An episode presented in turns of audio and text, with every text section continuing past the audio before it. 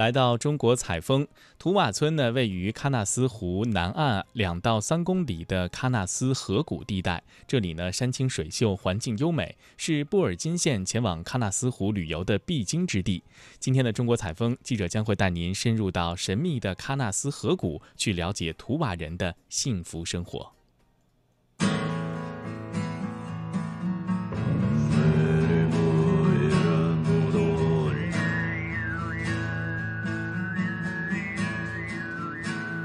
说到呼麦，相信很多人并不陌生。您一定被呼麦这种纯熟而独特的演唱技艺所震撼。可是您知道吗？呼麦这种独特的演唱方法究竟来自于哪里？答案就是图瓦，一个国土面积只有十七点零五万平方公里的神奇国度。而在我国新疆的布尔津县阿尔泰山深处的喀纳斯湖区，也生活着大约两千名的图瓦人。他们就是晚清《新疆图志》所记载的乌梁海人，世代以放牧和狩猎为生，居深山密林，沿袭着传统的生活方式。随着位于村子西北面的著名的风景区喀纳斯湖的旅游开发，人们也开始慢慢的接触到这个神秘的地方。当地人管这里叫做和睦喀纳斯。今天咱们就走进他们的幸福生活。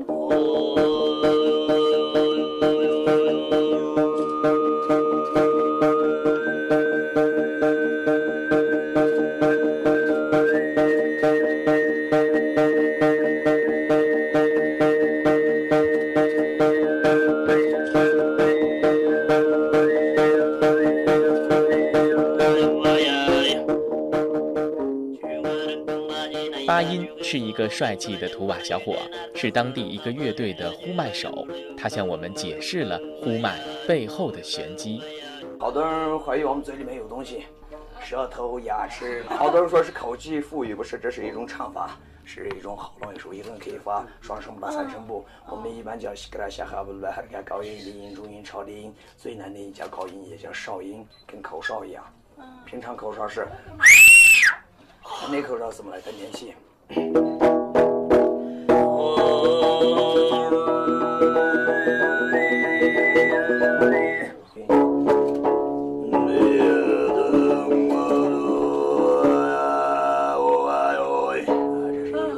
然后叫呃中音叫下哈，这是呼麦里面最基本的音。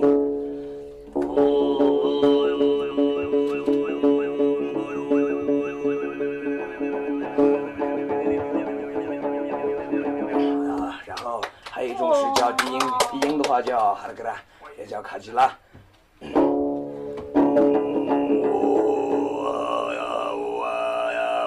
跟刚才的前后位置不同，再往下，啊，就是到了不同的声带去发不同的音，啊，人多了比较热闹啊。好多人说是口技富裕，不是，这是一种唱法。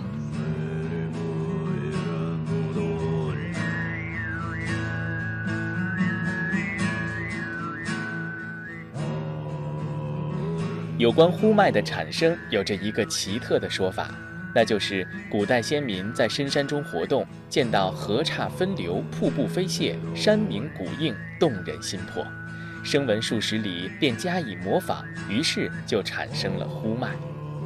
呼麦的曲目因为受到特殊的演唱技巧的限制，并不是特别的丰富。总体来说，有三种类型：一是咏唱美丽的自然风光。二是表现和模拟野生动物的可爱形象，保留着山林狩猎文化时期的音乐遗存；第三，则是赞美骏马和草原。而从音乐风格来说，呼麦以短调音乐为主，但也能演唱一些简短的长调歌曲。但是这类曲目并不多。古代图瓦人、蒙古人以及其他狩猎民族参加狩猎和战争，作战前均需高声齐唱。而狩猎成功之后，也会尽情的宣泄，狂歌热舞。而在这排山倒海般的呼叫声浪当中，自然也就产生出了飘渺的泛音效果。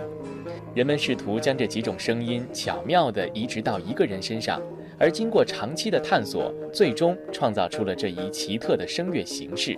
八音向我们展示了呼麦的记忆。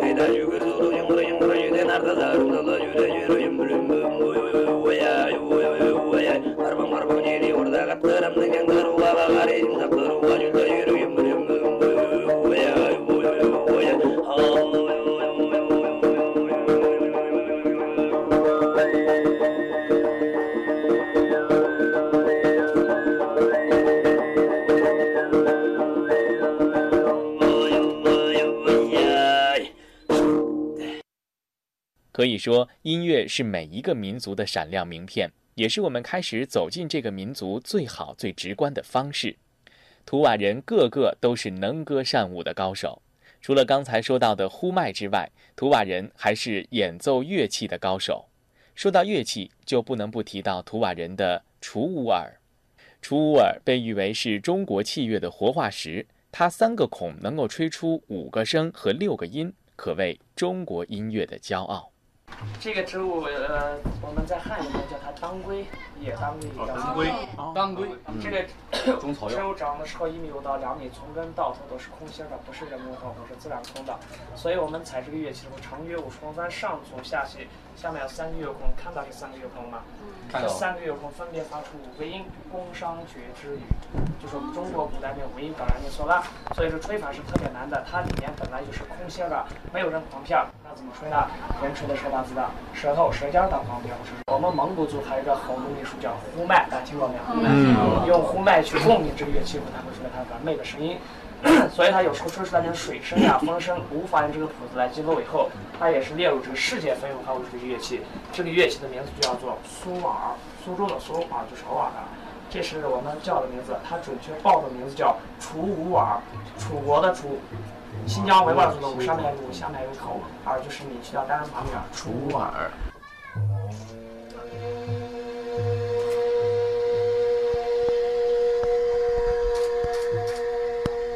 您现在收听到的这首曲子叫做《黑走熊》，讲述的是老人上山打猎，射下黑熊之后，黑熊逃走。老人在后面说：“我的祖先留下的神剑能够百发百中，今天运气不好，就让你逃走了吧。”可见这首曲子展现的就是山林狩猎的文化氛围。